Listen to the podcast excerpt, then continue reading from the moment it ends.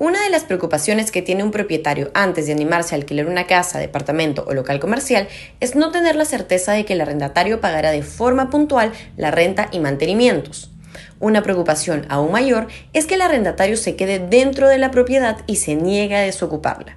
Por ello, es importante que todo futuro arrendador recurra al registro de deudores judiciales morosos, que busca proteger las propiedades de las personas. En este registro se encuentra la información judicial de los inquilinos que hayan resultado malos pagadores.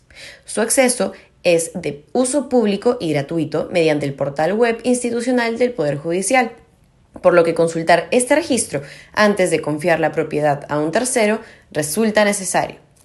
En caso se corrobore que el futuro arrendatario efectivamente se encuentra fuera de este registro, en el contrato será necesario incluir una cláusula de allanamiento a futuro por vencimiento del plazo o la resolución por falta de pago.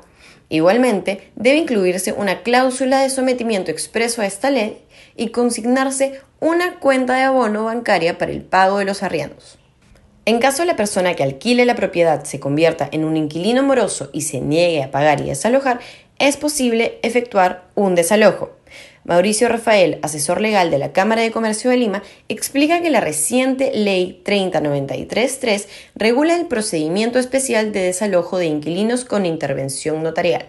Los requisitos para ello es que el inmueble esté individualizado, que en el contrato se consignen los datos precisos de la ubicación del inmueble, que el contrato esté contenido en el formulario único de arrendamiento o en escritura pública y que el contrato de arrendamiento esté destinado a vivienda, comercio, industria u otros fines.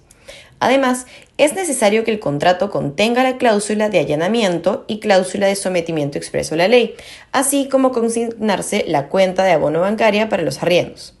También se debe ingresar una solicitud de desalojo ante el notario en la provincia donde se encuentra el inmueble. El notario deberá notificar al inquilino. De cumplirse las causales establecidas, se dejará un acta para dejar constancia del vencimiento del contrato o de la resolución de la falta de pago. Esta misma acta es enviada a un juez de paz.